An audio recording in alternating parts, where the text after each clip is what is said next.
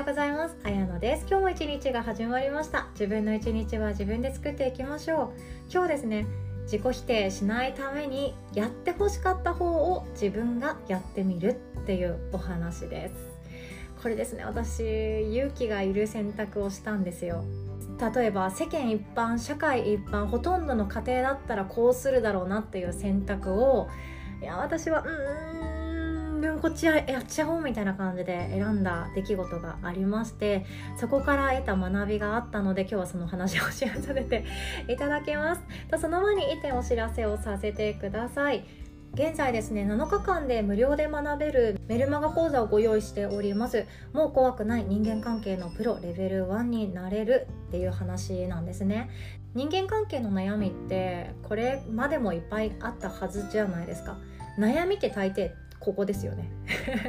なんかお金の悩みだったり健康の悩みだったりするけれどもそれもなんか蓋を開けてみたらもっとあの人と一緒に悩んでほしかったとか何で私はこんなに孤独を味わわなきゃいけないんだろうとかそういうこともあるので人間関係の悩みってこれまでも本当に重くのしかかってきたと思うんですよね。でそしてこれからもきっと悩みは続きます。生きるのってマジ辛いぜってあのブッダ先生もおっしゃってたので 私は聞いたことないですけどあの生の声では聞いたことないですけどもたくさんの本人もそうやって書かれていますよね生きるのってマジで辛くって人間関係なんて超めんどくさいんだからみんなこうやって考えていこうぜってブッダ先生がいっぱい本残してくれています。だからこそ生きていくって、まあ、そんな簡単にいやもう何も悩みがなくなりましたごっつぁんですっていうことってなくってでもその悩んでいる自分それって悩みは課題だから自分の人生どんどんどんどん成長している過程なんですよね。悩めば悩むほどその時っていうのは間違いなく辛いんですけれどもきっと自分がまた大きくなる。そしてそれが何らかの自分の人生のポイントになってくることの方が多いんですよね。だからこそ上手に悩みましょうよっていうお話です。で私はですね本当この悩み方っていうものが、まあ、個性認識学って言ったりもするんですけれどもこれを2年前に初めて知ってもうめちゃくちゃテンション上がったんですよ。あそういうことかみたいな。私と旦那がうまくいかない理由はそういうことかとか。で私と会社のこの先輩がうまくいかない理由はそういうことか。じゃあこうすればよかったのかって思うことで本当目から鱗の連発だったんですね。でこの学びっていうのはもう誰でも使えるんですよ。誰でも使えるし誰でも応用できます。で知ってるだけで怖くなくなります。知ってるだけであだからだねっていう風に自分で相手に対する話し言葉を変えていくだけで人間関係ってめちゃくちゃ良くなるってわけではなくて自分が困らなくなるんですよ。この答えをですね一人でも多くの悩んでいる方にシェアしたいですしそれを武器にですねこれから自分の毎日を歩んでいっていただきたいと思っております。でそんな思いを込めてですねまずはメルマガでですね大人がもっと楽に生きる方法ですね。まあシェアしていきたいなと思っておりますので全てのメルマガにですね20分から40分くらいまでの動画がついております。そして考え方のヒントを文字にして載せておりますので是非ともまずはそこからチェックしてください。この音声の概要欄に載せておりますので興味ある方は是非チェックしてくださいね。お待ちしております。ということで本題に行きましょう。勇気がいることではありますが迷った時自分をもうこれ以上嫌いになりたくないという時はですね自分がしてほしかった方を自分がやる選ぶっていうことをするのでいいんじゃないかなって思っているんですよね。でこれ何かっていうとピアノですよピアノ。もうこの3月ですよね。3月の私のめっちゃ忙しかったあの時期に娘とピアノの発表会出てっていうそのごちゃごちゃがあったんですけどもまあ私の中ではめちゃくちゃ楽しかったし娘もいい思い出がありましたと。でそれからですね数ヶ月が経つんですけどなんとですねもう燃焼したんですかね。何なんですかね。うちの娘はですねえー、もうちょっとピアノやめようかなって言い始めてで私は「えー」ですよ「えー」ってなってきてああんだけめっちゃ練習したじゃん。楽しかったじゃん。しかもママと連弾めっちゃ思い出に残って感動したじゃんみたいな。え来年もピアノの発表会出ようよみたいな感じで思ってたんですけどいやうん真帆もういいかなって マジかって内内心思っていてでもいや親としてはまず話を聞こうと思って「いやそうなんだ映像してどうして?」って聞いていったらなんとあのピアノがもう嫌すぎるとかそんなんじゃなくってバレエをやってみたいそうだったんですね。でバレエをやってみたらバレエが面白くってバレエの時間を増やしたい。じゃあ、えっと、平日って5日間しかないからピアノをちょっとやめて自分のゆとりも作りつつ好きなこともしつつバレエの時間を増やしたいんだよね。っていう話だったんですよね。あそこまで聞くとああそうかそうかって思うんですけどそこで蘇るのはこれもう理解してくれる共感できる方多いかもしれないんですけどちっちゃい頃の自分のお母さん出てきません？ここで。ちっちゃい頃の自分のお母さんが私の中でも出てきて自分のお母さんにあの「もう私ピアノやめたい」とか「ハノン弾けないからもうやだ」とか「もうバイエル飽きた」とかもうめっちゃ言ってたんですよね「そのちねつまんない」とか「もうベートーベンやだ」とかずっと言ってたんですよ。もうやだやだやだってずっと言っててもうピアノ練習してもう毎日毎日メトロノームでカチカチしながら自分で練習して練習して練習して練習してもうまくいかない。時はうまくいかない。これがピアノですよね。先生の前でこんだけやったはずなのに弾けない悔しいね、先生は先生で、まあ、結構私の頃なんて厳しい先生だったから「えー、ちゃんと練習したの?」とか言ってくるわけなんですよね。練習したっていう証拠も取れてないもう昔だったらもう多分私練習の証拠のために YouTuber やってたかもしれないんですけど そのぐらいもう悔しい思いでみんなあるんじゃないでしょうかね。サッカーだったりバスケットだったり陸上だったりスイミングだったり、ね、もっと他にもいろいろあったかもしれないです。自分があもうややめたいって思った瞬間にその頃って言ったらですよ。言ったらもっと厳しいやめさせてくれなかった時代を生きてる私たちの母親世代からしたら「えそんなのでやめるのありえないよ」みたいな感じでもう返ってくるんですよね言葉が。もうこれ経験ある方多いんじゃないでしょうか。多分ここで寄り添ってくれるお母さんっていや本当に素晴らしい分かってるんじゃんって思うんですよね。で私の友達のお母さんはそのタイプで、えっと、私の友達が「いや違う習い事したいからこれやめたいんだよね」ってちゃんと説明したら「あ分かったいいよ」のこれだけで終わるそうなんですよ。私それ初めて聞いてマジかって。この差は何だって思って嘆きましたね。まあでも自分の母を選んだのは自分だから何かしらちゃんと私が説明しなきゃいけないのかな説明力が足りないのかなとかこんだけ辛いという思いをシェアするのが足りてないのかなとかいろその頃の私的に何とかいろいろ考えたんですよね。いやでもそれでも理解してもらえなくって結局部活が始まって部活がマジで忙しくなる中1の夏ぐらいまで頑張って続けたんですよねピアノとかって。でもそう思うとそのもっと早い段階で私はやめたかったんですよ。っていうのも友達と遊びたかったから。なんですよね。でも親からするとお金払って習わせてあげていてしかもアップライトピアノいいやつ買ってくれてだからこそやってよって思いもあったんでしょうね。えせっかく買ったピアノだからさ使ってよみたいな感じだったと思うんですよね。いやでも私はもうやめたいやめたいやめたいでずっと思っていて言ったらああ多分どうせやめさせてくんないんだろうなと思って戦うっていう式がもうなかったんですよね。もうやるしかやるしかないか。で私がもう本当に辛そうにしていくのを見せてやろうみたいなそんな思いもありましたね。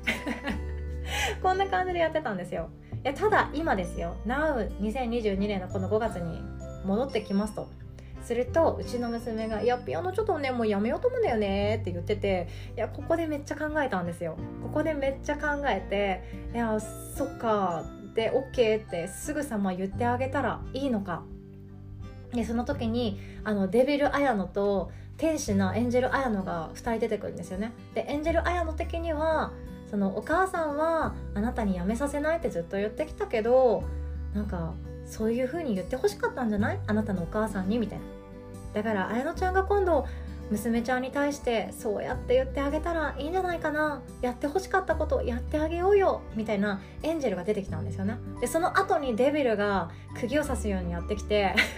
これ私の妄想の中ですけどね。いやでもさもうやめ癖つくってちっちゃい頃からずっと言われ続けてきたじゃんみたいな。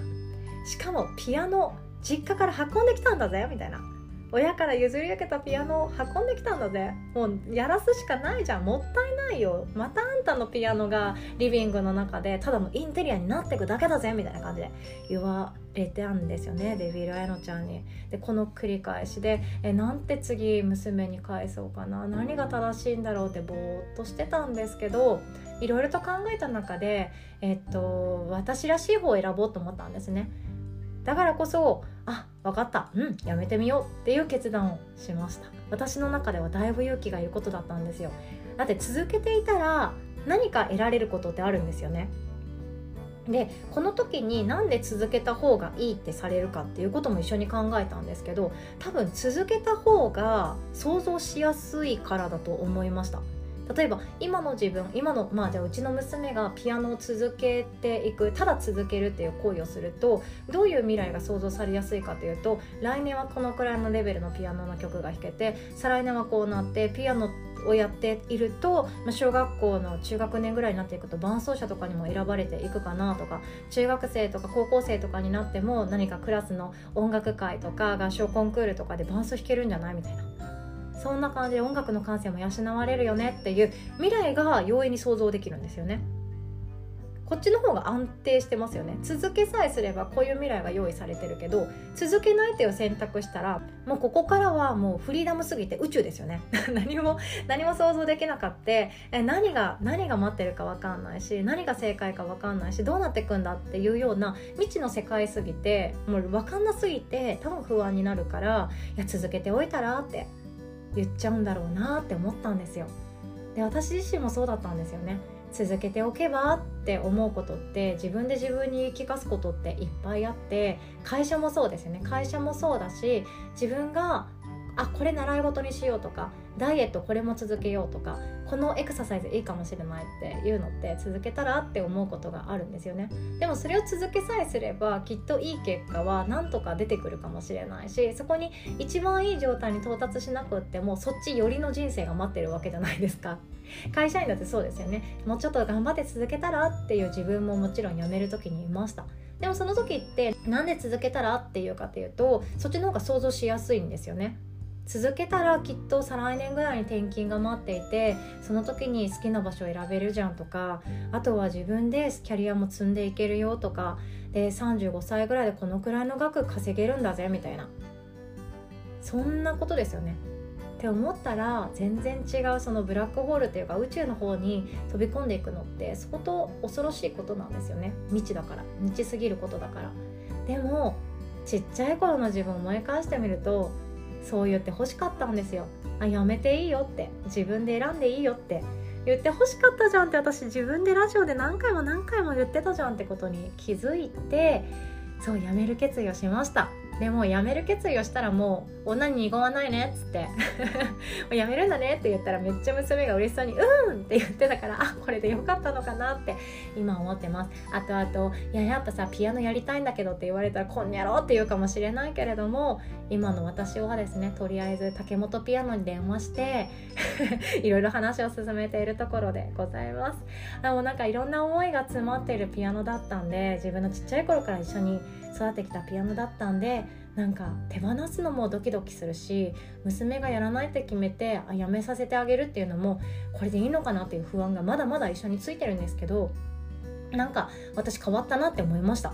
その未知な不安と戦える心がもうできたんだってちょっと嬉しくなったんですよね多分「いややろうよお金なら出すからさ」とか「先生家に来てもらってさこうやろうよ」とか言ってるとどんどんどんどん自分のことが嫌いになって自己否定に至りの自己嫌悪になりのが繰り返されるんだろうなって思ったんですよね。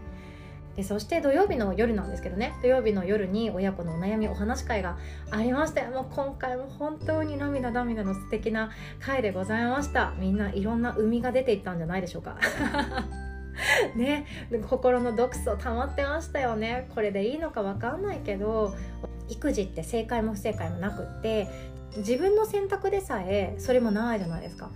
人よりなんか面倒くさい道選んだなって思ってもそれを自分が良かったって思えたらそれが正解良かったねって片付けられることだらけなんですよね。でもそれを自分の子供だから人目を気にしちゃったり周りの生き方を気にしちゃったり周りと比べちゃったり自分と子供を比べちゃったりいろんなことで難しくしてるのは自分自身なんだなって思いました。なので私は学校に行けないっていうことで子供のことは悩んでいないんですけどこのねピアノをやめるっていうのがやめ癖になるかもしれないけどその分好きなことに気づけてよかったじゃんっていうオチを期待しております。ということで今日はこんなお話でございました。いやでもちょっと余談なんですけど「小袋の桜」っていう曲分かりますか？あの桜の花びらってあるじゃないですか。あれってなんか私が学生の頃に聴いてた名曲だなと思ったんですけど娘が知ってたんですね。で娘が知ってて、えっと、多分保育園のお昼寝の時間にオルゴールでその曲が流れてたんですって。でその曲好きすぎてその曲聴きすぎて家帰っても YouTube 見すぎてで桜のシーズンはあれを毎日毎日歌いすぎて森の音楽会的な曲のタイトルあるじゃないですか。あの「私は音楽家だちゃちゃちゃちゃちゃ」ってやつ「上手にバイオリン」っていう曲あるじゃないですか。あの出だしがどうしても小袋の桜になるっていうことが。あってわかります？あの「ソドドレレミファソ」って弾きたいんですけどどうしても小袋を聴きすぎて歌いすぎて「ソドドレレミミ」になりすぎて 娘が「ああもう小袋しか弾けなくって泣いてるんですよね。めっちゃ可愛かったです。これちょっとほんと動画で撮っておけばよかったなと思います。楽譜見ながら弾いてるんですけど楽譜には「ソドドレレミファソファミミレレド」なんですけどどうしても出てくる自分で奏でる曲が「ソドドレレミミファ」になるらしくってもう苛立って泣いてる姿が私はですね愛おしくて面白くて最高に笑いましたね。こんな毎日送っております。ということで今日も素敵な一日をお過ごしください。最後までお聴きくださりありがとうございます。おしまい。